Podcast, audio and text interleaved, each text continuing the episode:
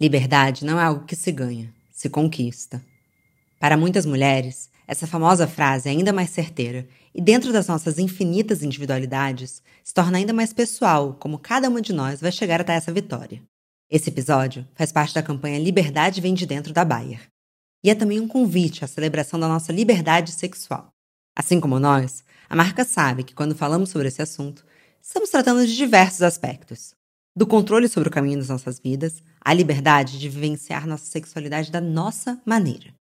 Antes de começarmos nosso papo, fica o convite para você acessar o site liberdadevemdedentro.com.br e saber mais sobre o movimento.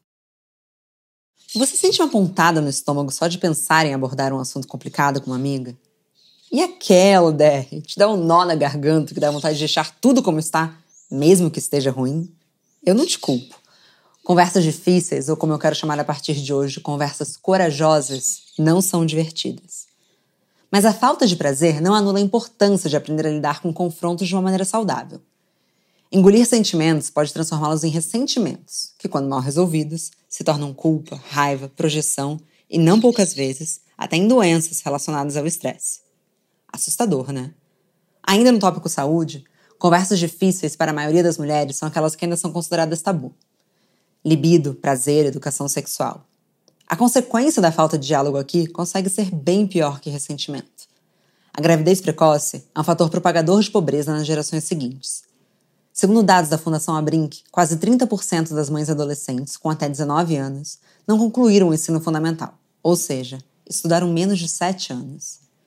Se o contrário de medo não é coragem e sim liberdade, o que está faltando para abrirmos diálogos que libertem as mulheres? Bom dia, Óbvias. Eu sou Marcela Ceribelli, CEO e diretora criativa na Óbvias, e hoje eu converso com a atriz Alice Wegman.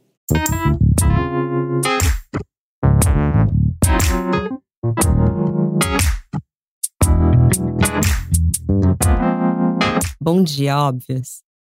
Alice, bom dia, bem-vinda de volta. Como você está hoje? Bom dia a todas as ouvintes. Estou muito feliz de estar aqui de novo. É um prazerzaço estar com vocês. Adoro acompanhar vocês por aqui e pelas redes sociais todas. Então, tá uma delícia estar voltando aqui a convite da Bayer também, né, com essa campanha Liberdade vem de dentro. Tô bem feliz. Também tô bem feliz. Obrigada por estar aqui. E esse é o último episódio dessa série sobre liberdade. E hoje a gente vai falar sobre a liberdade que conquistamos quando perdemos o medo de ter conversas difíceis. Então, Alice, eu queria abrir o programa já sabendo de você. Você sofre daquela dor de barriga, de ter uma conversa difícil, você ou você evita ao máximo, ou até tem a conversa e nem sente nó na garganta. Quem é você nesse clube? Marcela, é engraçado, assim, porque eu acho que com o passar dos anos eu fui ganhando muito mais confiança para falar as coisas difíceis de falar. Porque eu fui percebendo que eu gosto de ouvir coisas difíceis de falar, assim, apesar de serem difíceis, né? Eu acho que eh, significa que a pessoa confia em você e que ela tem segurança para falar então, a partir do que eu, do que eu vi a coragem das pessoas, né, em criar esses diálogos, eu acho que eu fui construindo a minha coragem também, e eu me sinto cada vez mais livre para falar sobre os meus sentimentos, assim, mesmo que eles que eles me envergonhem de alguma forma, sabe? Eu acho que eu tento trabalhar isso para assumir essa coragem de falar. Nossa, demais o que você trouxe, porque muitas vezes a gente acha que a gente está com medo de ter a conversa porque a gente não vai saber o que falar, mas talvez o medo esteja na insegurança do que a gente pode ouvir? É, também. Mas eu principalmente tenho medo, eu acho que o meu maior medo é de magoar as pessoas, sabe? Eu, eu, eu tenho isso em mim, assim, eu não gosto de fazer as pessoas sofrerem. Então eu tenho sempre muito cuidado, sabe? Muita delicadeza. Mas ao mesmo tempo eu não posso de deixar, deixar de falar o que eu sinto, né? Se o que eu sinto, de certa forma, chateia a pessoa ou não, é, é, é, é o que eu sinto e é legítimo também né? Então, por que não assumir? Por que não ser sincera, ser honesta, né?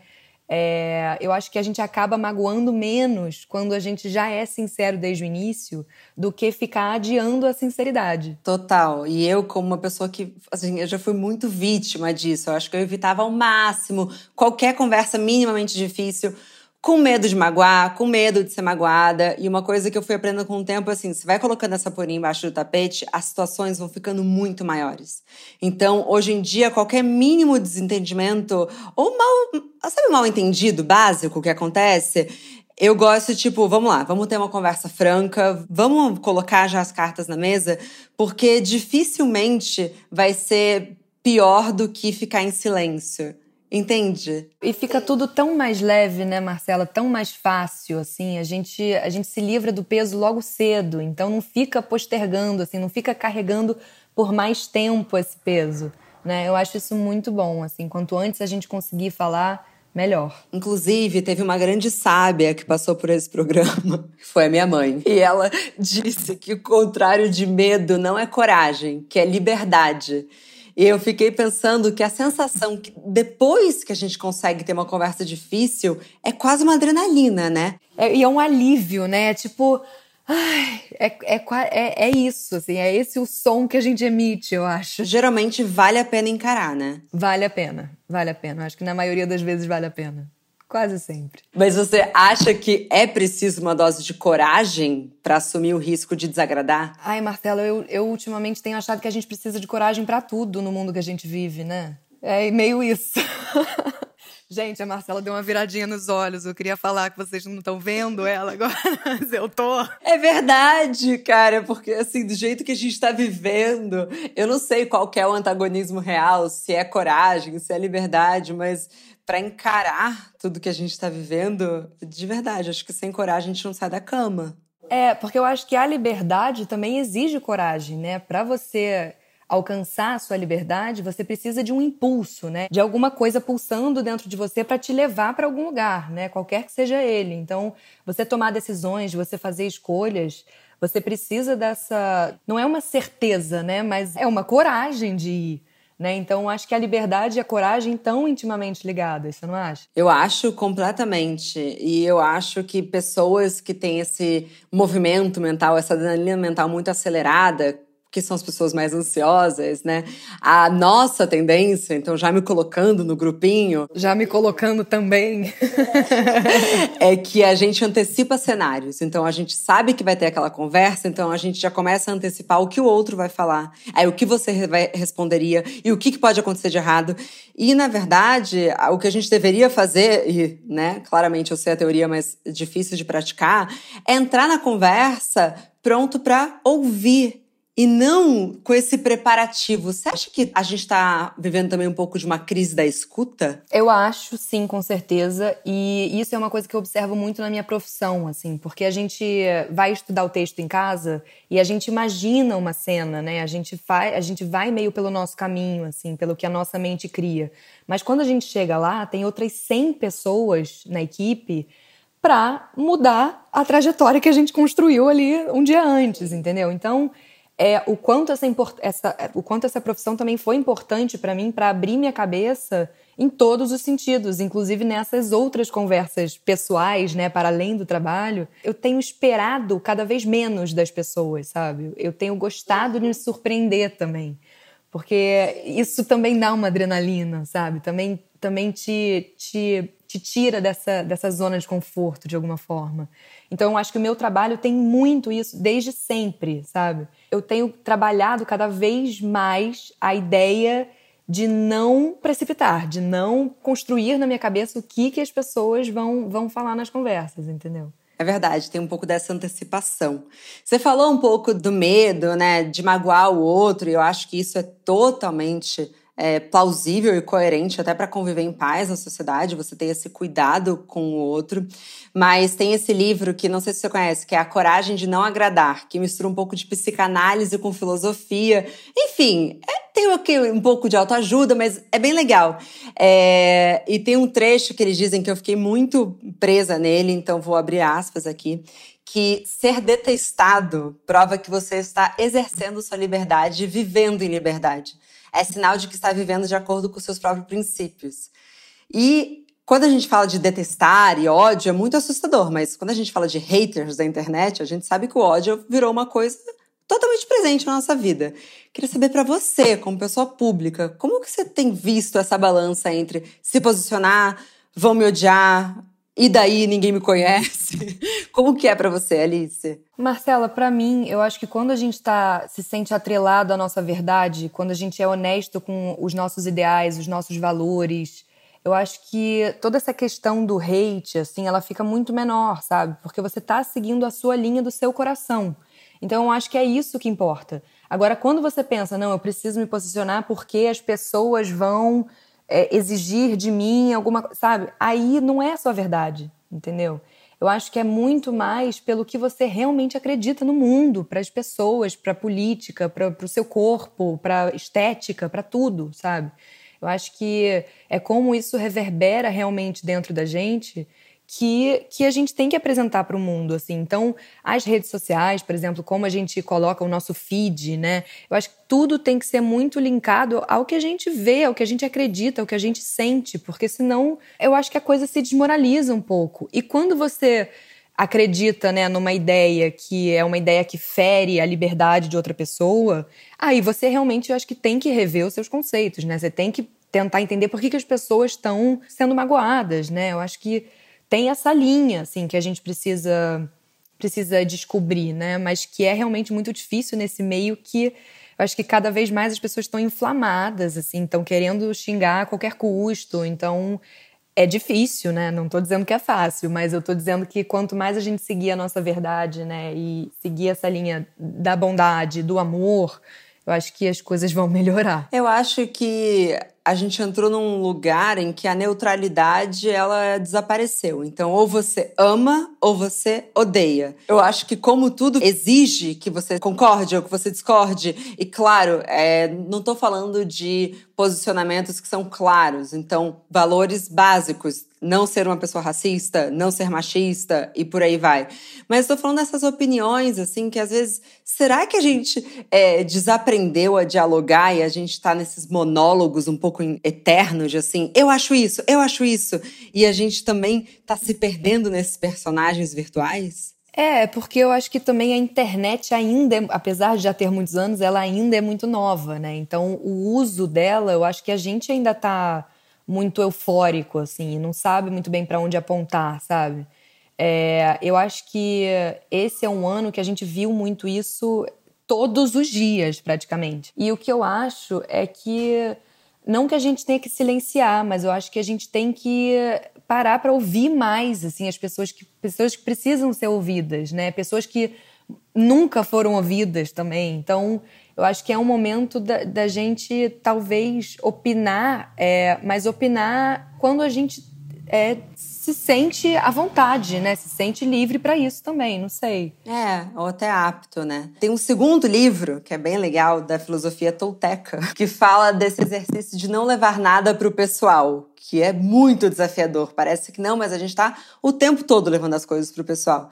Então ele fala que independente de ser um elogio ou uma ofensa, é, ele não leva o pessoal, porque a reação diz sobre o estado de espírito do outro. Então, se eles estão te amando agora, é porque eles estão bem com eles. Porque talvez quando estiverem bravos, vão odiar. E a mesma coisa, se odeiam agora, quando eles estiverem mais felizes, vão amar. E assim, se a gente pensar que nesse momento ninguém está no seu melhor ser, é meio claro que a consequência seria todo esse movimento de ódio cancelamento na internet, né? Sim, eu acho que gera essa onda com certeza, assim, eu acho que é um momento muito doido para todo mundo, né? Então, as pessoas ficam, acho que ainda mais desnorteadas, né? E aí canalizam assim muito muitas energias onde não se precisa canalizar, né? E nesse lugar, assim, de responder o ódio com ódio, né? A intolerância com intolerância. Então também acho que a gente precisa estar tá atento a isso.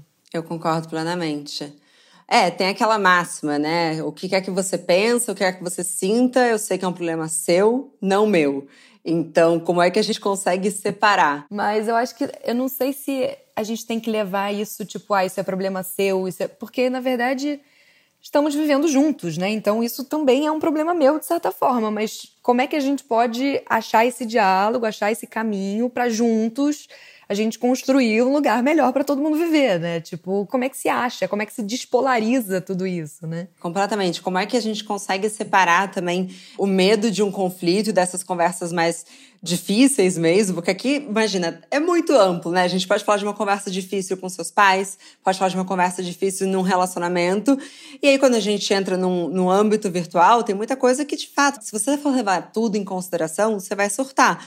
Mas algumas coisas, às vezes, vale a pena você respirar fundo e tipo, tá, talvez aqui tenha um recado que eu preciso levar adiante. Tem uma frase da Rupi, que é aquela escritora, né? Ela faz poemas lindos e tal, e tem uma frase dela que ela diz que é preciso ter a elegância de continuar sendo gentil em situações cruéis. Eu acho que mesmo que venham, né, com sete pedras na mão, mesmo que venham com todo o hate do mundo, mesmo que venham. E é por isso, por exemplo, que a Juliette é uma mulher tão fenomenal, porque ela responde mesmo às críticas mais horrorosas com amor, sabe? Com carinho. Então, eu acho que é, é por aí, sabe? Eu acredito nessa filosofia de vida. É, claro que, né, tem vezes que, não é tão possível assim. Acho que até por nós, né? Dá muito trabalho, que reverbera por muitos outros dias, então é muito mais fácil você respirar fundo e, tipo, sabe, ser gentil na sua resposta, assim, responder com firmeza, responder com embasamento, responder com tudo, mas ser, ser, continuar sendo gentil em situações cruéis, como diz ela.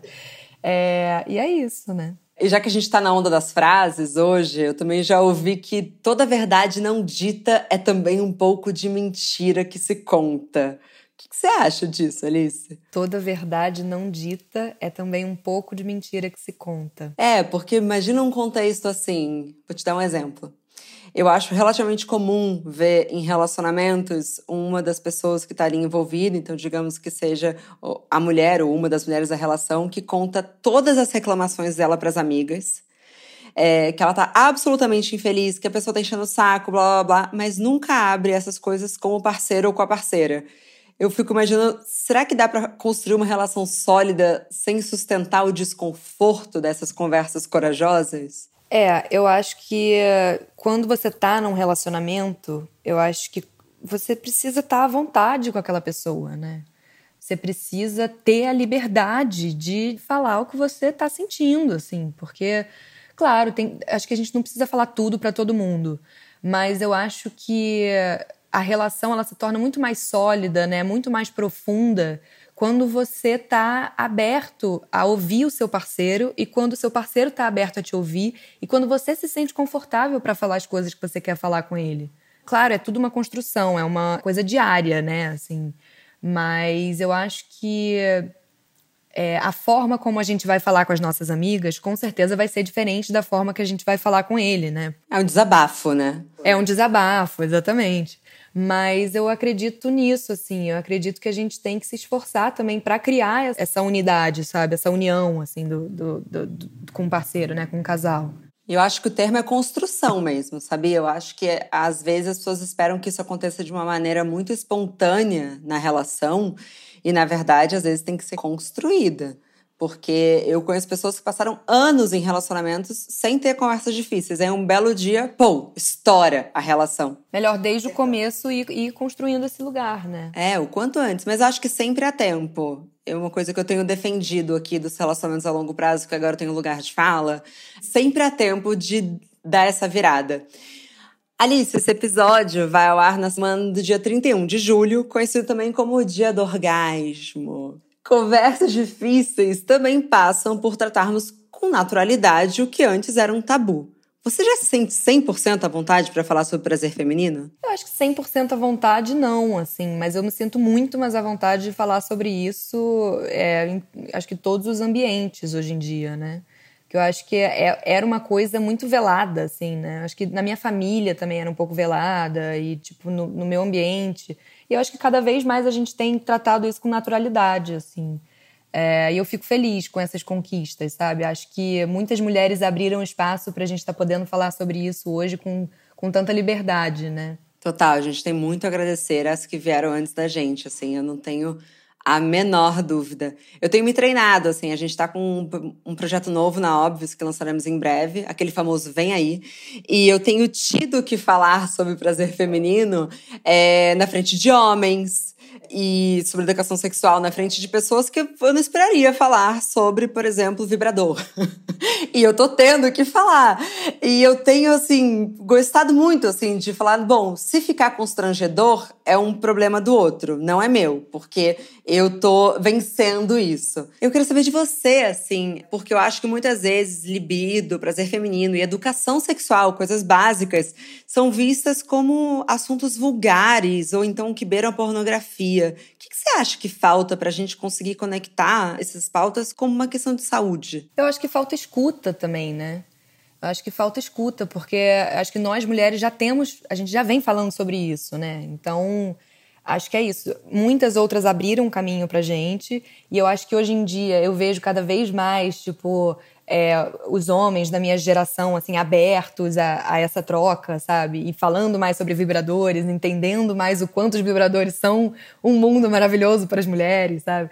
Então, eu acho que cada vez mais isso, isso tá se, se colocando como uma coisa natural. Agora, é curioso, assim, porque eu acho que a gente ainda tem muito pela frente, né, Marcela? A biologia do homem é muito mais estudada, eu sinto, do que a biologia da mulher sabe? Do que as nossas terminações nervosas e do que, do que sabe, de como uma mulher goza, assim. É, eu acho que é, é tanta coisa para ser estudada no universo feminino é, que não foi dado seu devido valor ainda, sabe?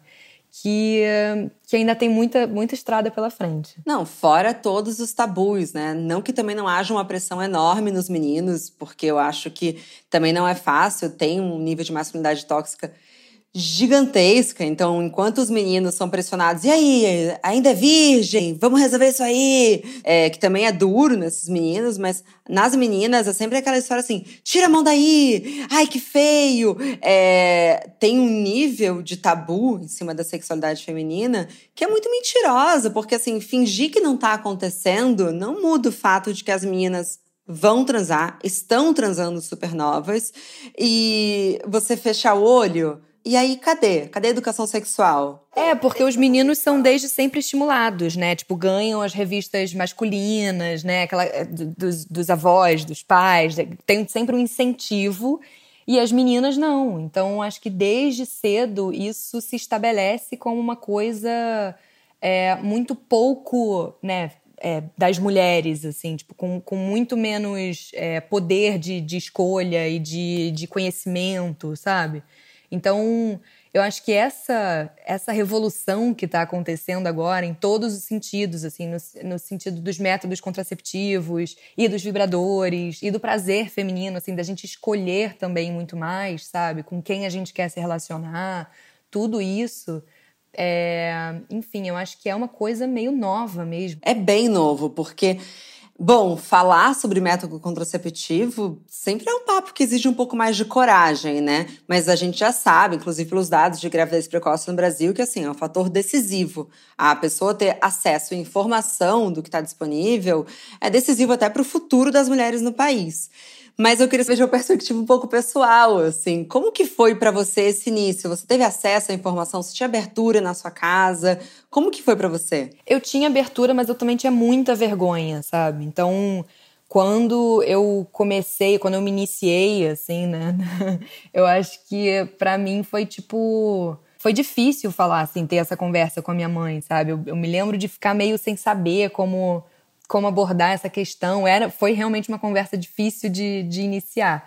Mas ela levou com, tipo, muito carinho, assim. Ela me escutou, sabe? E, e começou a falar sobre essa questão dos métodos, métodos contraceptivos, o que, que era melhor, é, de usar camisinha. Enfim, tudo isso ela, ela tocou nesses assuntos comigo.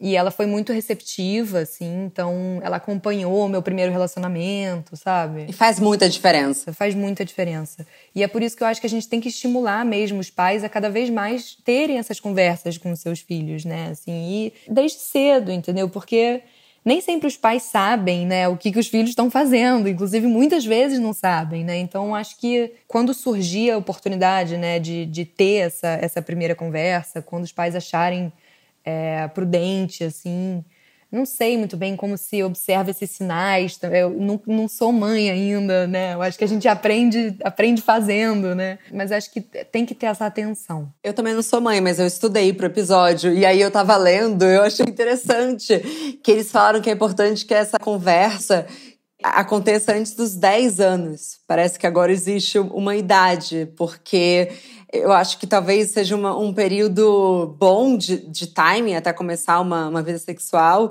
e tratar da maneira mais simples possível.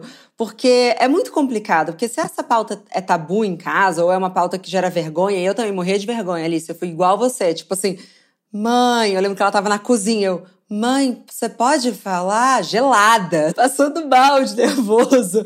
E ela falou: Que legal, não, você tem um namorado, eu já estava preparada para essa conversa. Eu lembro que ela estava comendo um queijo branco, olha que louca. Eu lembro, tipo, da cena eu tento falar: Eu acho que eu vou querer tomar pílula. Enfim, ela: Não, vamos na ginecologista, ela vai dizer o que é melhor. Enfim dá vergonha. Eu não tô falando também, nossa, é, vai ser. Mas eu acho assim, a maneira como nós vamos tratar com as nossas possíveis filhas, né? Você responde o universo, já vai ser mais aberto. E talvez elas não venham com vergonha. Porque se a gente trata com vergonha isso, como é que a gente vai reconhecer a importância de falar para o parceiro que, puta, desculpa, você não tá me dando prazer? Entende? Quanta vergonha num assunto que deveria nos fazer tão mais feliz. Faz sentido o que eu tô falando para você? Completamente. Acredito muito nisso também. Oi, doutora, bem-vinda de volta. Oi, Marcela, obrigada. Bom, o mito de hoje também é, é quente, viu? Então vou ser direto ao ponto. Afinal, os métodos contraceptivos afetam a libido? Ah, esse é, é um mito realmente quente em todos os sentidos, né? Também sempre vem essa preocupação.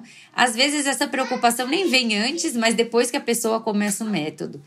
E aí, o que, que a gente precisa saber, né? Que a libido da mulher, ela é multifatorial. Então, não é um único fator que afeta a libido. Então, às vezes, a gente brinca assim, que do homem é um liga e desliga, uma chavinha, e a mulher tem aquele painel de controle de um foguete, assim, da NASA, né? Super complexo. Então, tem muitos fatores, isso a gente tem que ter em mente. Então, é parte psicológica, parte financeira, trabalho, relacionamento, tudo isso, até autoestima, né, com o corpo, tudo isso vai afetar a libido da mulher. Mas quando a gente fala de hormônios especificamente, então tem um hormônio que geralmente ajuda na libido, que é o hormônio masculino, a testosterona, que a gente produz normalmente no nosso organismo. E aí, eventualmente, tem alguns métodos que você reduz essa testosterona ou você bloqueia a testosterona. Então, geralmente são os métodos que atuam no corpo inteiro, por exemplo, pílula, adesivo, anel vaginal injeção. Eles costumam reduzir e bloquear. E tem umas pílulas que ainda elas têm essa ação de propósito. Elas, além do bloqueio normal, elas bloqueiam ainda mais. Bloqueiam o receptor, tem uma ação ainda mais antiandrogênica que a gente fala, que é de bloquear mesmo a testosterona porque tem algumas mulheres que precisam. Então, tem algumas mulheres que têm excesso de testosterona, elas vão ter sintomas de tipo oleosidade, acne, excesso de pilificação. Elas podem ter até problemas para engravidar se elas tiverem muita testosterona. Então, às vezes eu preciso realmente reduzir a testosterona dessa mulher. Mas no modo geral, na maioria das mulheres eu não preciso. E aí, quando eu reduzo ou bloqueio essa testosterona, em algumas mulheres isso pode afetar a libido. Não são todas, então não são todas as mulheres que tomam pílula que vão afetar a libido. Pelo contrário, algumas mulheres que tomam pílula até melhoram a libido, porque elas sentem mais tranquilas, mais seguras. Ou quem tem, por exemplo, esse problema de pilificação, de acne, você melhora a pele, ela melhora a autoestima, ela melhora a libido. Mas pode acontecer, de a hora que eu bloqueio a testosterona, isso ter um impacto na libido e a mulher ficar com menos desejo sexual, sentir menos prazer e pode reduzir a lubrificação, por exemplo, da vagina também. Então, algumas mulheres, não todas. Mas esses são esses métodos que agem no corpo inteiro. Então, a gente tem outros métodos não hormonais, por exemplo, o DIU de cobre, que aí ele não afeta em nada a parte hormonal. E a gente tem os métodos tipo o DIU hormonal, que ele é um DIU também, mas libera hormônio, mas o hormônio mais localizado no útero. Então, ele não costuma bloquear a ovulação. Não bloqueando a ovulação, a mulher continua com a produção normal de testosterona dela. Ela continua ovulando, então ela continua tendo aqueles picos hormonais que para libido são muito bons. Então, é isso, a mulher tem que realmente assim conhecer ela, conhecer o momento dela, como que anda a vida dela e aí ela optar o um método que seja melhor para ela. Então, se no caso uma pílula afetou, ela pode buscar outros métodos que não afetem. E lembrar, né, de novo, vários fatores. Tem fatores que de repente podem afetar a libido, como é, cólicas menstruais podem afetar, então tem métodos que reduzem a cólica menstrual. Se ela tiver uma anemia, então ela tiver uma menstruação muito intensa e isso gerar uma anemia, isso pode piorar a libido também, porque a deficiência de ferro piora a libido. E aí tem métodos contraceptivos que reduzem o fluxo menstrual e melhoram esse parâmetro do ferro. Então, tem vários fatores. É, eu falei um mais, que é essa parte hormonal, mas o legal é procurar o médico e entender que cada mulher é cada mulher, né? Cada libido é libido. Então, escolher o melhor método. E se você me permite adicionar, é lembrar que libido faz parte da saúde feminina, hein? Com certeza. Muitas vezes a gente trata como se fosse um luxo. E não, libido é saúde, né, doutora? Não, é saúde, é qualidade de vida, é algo essencial, né, para o bem-estar da, das pessoas, né, não só das mulheres, mas de todos os seres humanos. Perfeito, muito obrigada, doutora. Até a próxima. Imagina, obrigada a vocês. Até. Bom, ai, nossa, passou muito rápido. Gente, tá. Bom, chegamos já no final, mas no bloco final acho que a gente pode é, trocar essa ideia porque com certeza quem está escutando a gente, porque faz parte da vida, pode estar se preparando para ter uma conversa difícil ou em dúvida se deveria ter uma conversa difícil. Então eu queria saber conselhos de Alice. Como se prepara para uma conversa difícil? Nossa, é difícil se preparar para uma conversa difícil. Né? Sei se tem muita preparação, porque você não sabe o que, que o outro vai falar para você, você não sabe como o outro vai reagir. Então, eu acho que o grande segredo é justamente ir aberto, sabe? É ir com a coragem, com a convicção do que você tem para dizer, mas ao mesmo tempo estar aberto a ouvir coisas difíceis de ouvir também, entendeu? Então, acho que é muito. É, se abrir para o outro, sabe? É, é, é, criar essa, essa relação de, de parceria mesmo, de de, de abertura e de, de, de se sentir, é, se sentir aberta a aprender também, né? Porque eu acho que todas, todas essas conversas difíceis geram um crescimento pra gente. Principalmente quando a gente alcança esse alívio de conseguir falar, né? Conseguir soltar o que tá preso, assim.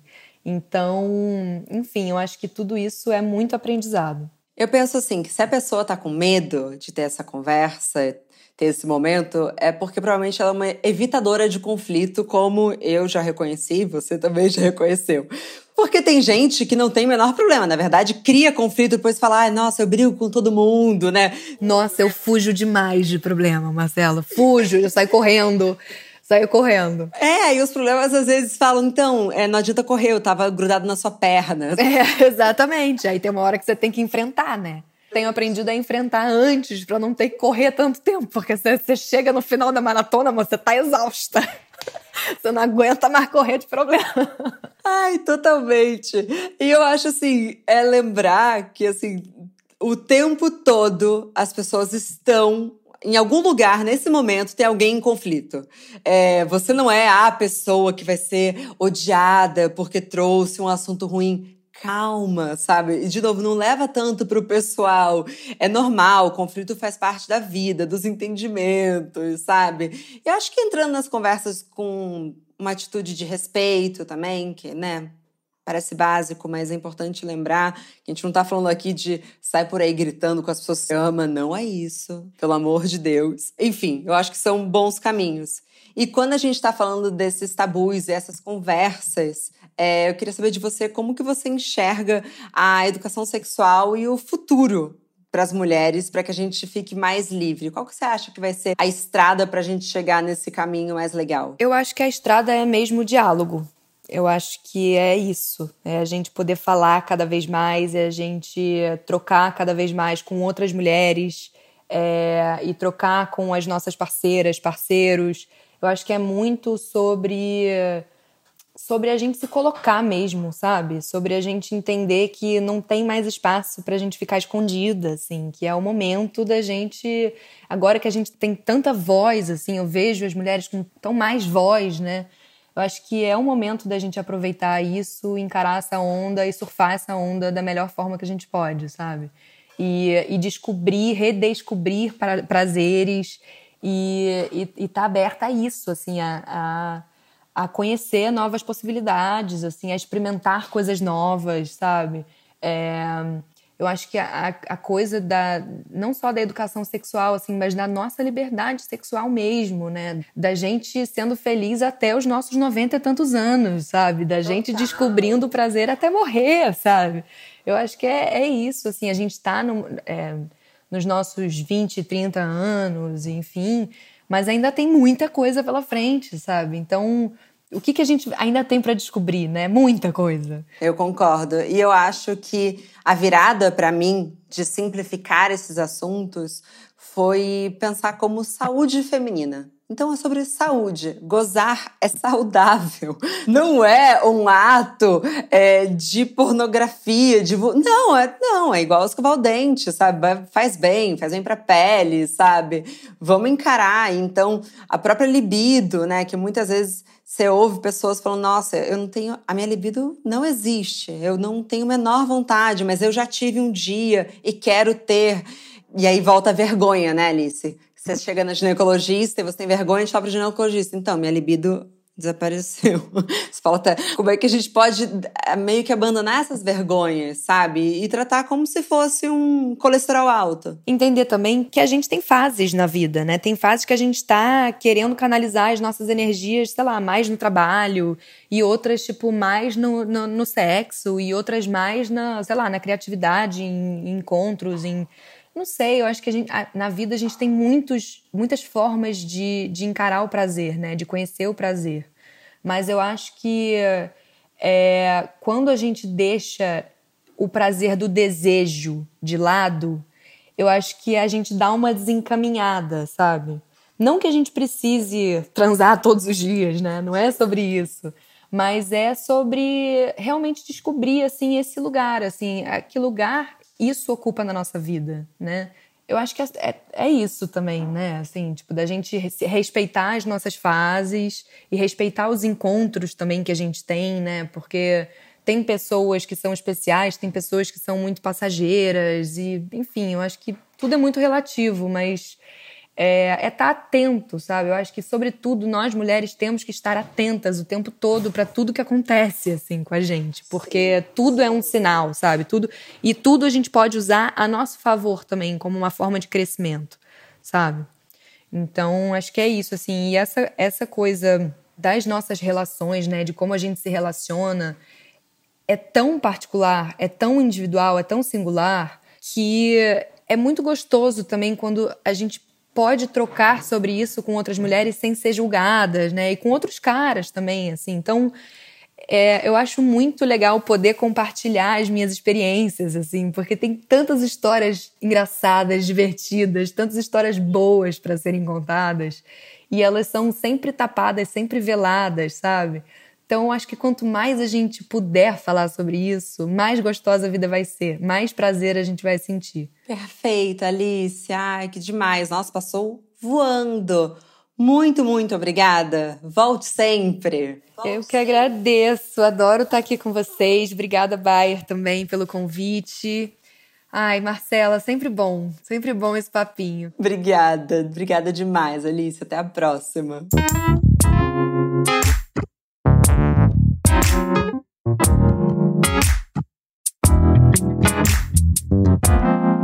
Muito obrigada também a você que nos escutou até aqui. Mas a nossa conversa não tem fim. Continuamos semanalmente na nossa newsletter, que você pode se inscrever no www.obvious.cc, no Instagram, arroba Agency, e com comentários e sugestões sempre com carinho, no bomdia.obvious.cc.